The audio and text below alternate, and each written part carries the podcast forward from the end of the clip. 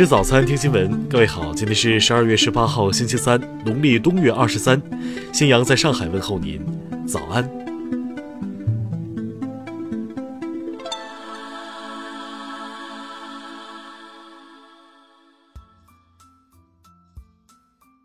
首先来关注头条消息。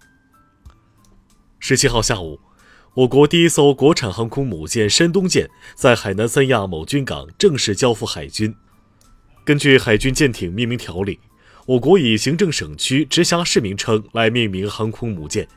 舰艇的命名对于所涉及省份、城市是一张流动的名片。中国海军舰艇航迹遍及世界，航艇航迹不断延伸，也将命名的省份、城市形象带到全世界。军事专家李杰表示，此次山东能成为中国首艘国产航母的命名原因有二：国产航母的命名侧重于沿海省份。山东作为沿海大省有入选资格。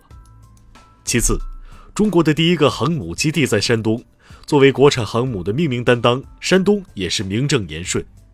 此前，中国首艘航母被命名为辽宁舰，分析认为其主要依据在于辽宁省是中国首艘航母的诞生地，海军培训舰载机飞行员的基地也设在辽宁兴城。加之辽宁省一直是重工业基地，为首艘航母的顺利建成做出了很大贡献。官方报道显示，山东舰于2013年11月开工，2015年3月开始屋内建造，2017年4月26号在大连进行下水仪式，2018年5月13号迎来首次海试。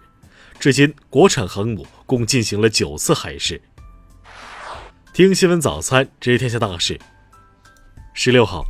中国常驻联合国副代表吴海涛呼吁国际社会树立人类命运共同体意识，团结合作，标本兼治，共同应对日益严峻的人道主义挑战。国家发改委十七号表示，如果剔除猪肉价格上涨因素，CPI 运行比较平稳，预计全年 CPI 涨幅在百分之三左右的预期目标范围内。工信部数据显示，前三季度。我国实现减税降费一万七千八百三十四亿元，全年预计超过两万亿元。交通运输部近日表示，未来将加大推进力度，确保到二零二零年底如期实现具备条件的乡镇建制村全部通客车的目标。财政部近日印发通知，明确摩托车号牌工本费收费标准由每付七十元调整为三十五元，从二零二零年一月一号起执行。权威报告显示，由于下半年大型 IPO 的有力推动，香港联合交易所 IPO 数量和筹资额在2019年双冠全球。十二月中下旬，全国大部空气质量以良至轻度污染为主，其中二十一到二十四号，京津冀及周边区域局地可能出现中至重度污染。著名企业家。联想集团创始人柳传志即将卸任联想控股董事长职务，并宣布退休。正式公告将于十二月十八号下午港股盘后发布。下面来关注国际方面。据美媒报道，美国正准备将美墨边境寻求庇护的非洲美洲国家公民送往洪都拉斯，以有效地结束他们在美国寻求庇护的机会。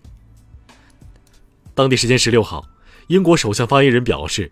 英政府计划于二十号再次将首相约翰逊的脱欧协议提交至下议院表决。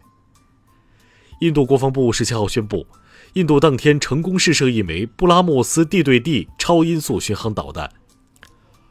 日韩两国政府十六号在东京召开关于出口管制的局长级会议，就两国推进具有时效性的贸易管理达成一致。据朝中社十七号报道。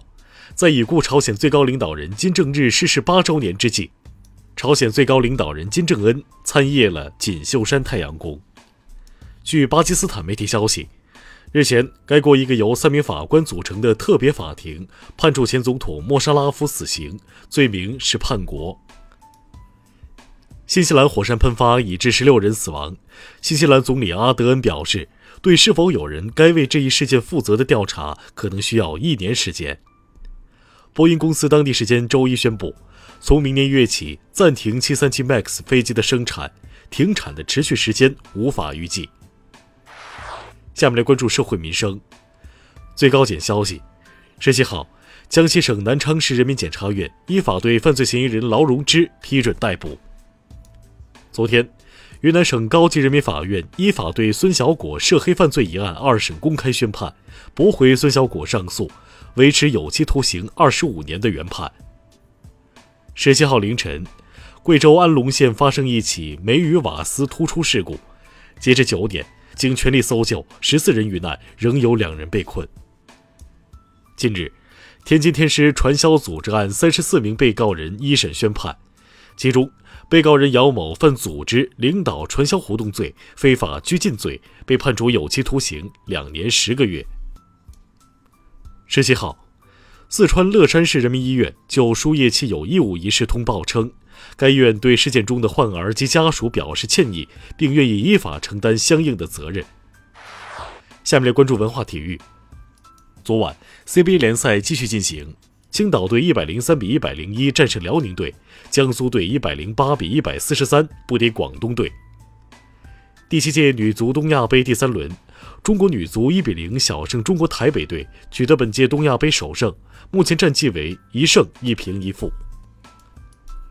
十六号晚，古典乐大师贝多芬出生地德国波恩隆重举行仪式，标志着为期一年的贝多芬诞辰二百五十周年系列庆祝活动正式拉开帷幕。国际电子竞技联合会日前正式成立，据了解。该组织将致力于促进电子竞技在国际体育官方组织更大程度的认同。以上就是今天新闻早餐的全部内容。如果您觉得节目不错，请点击再看按钮。咱们明天不见不散。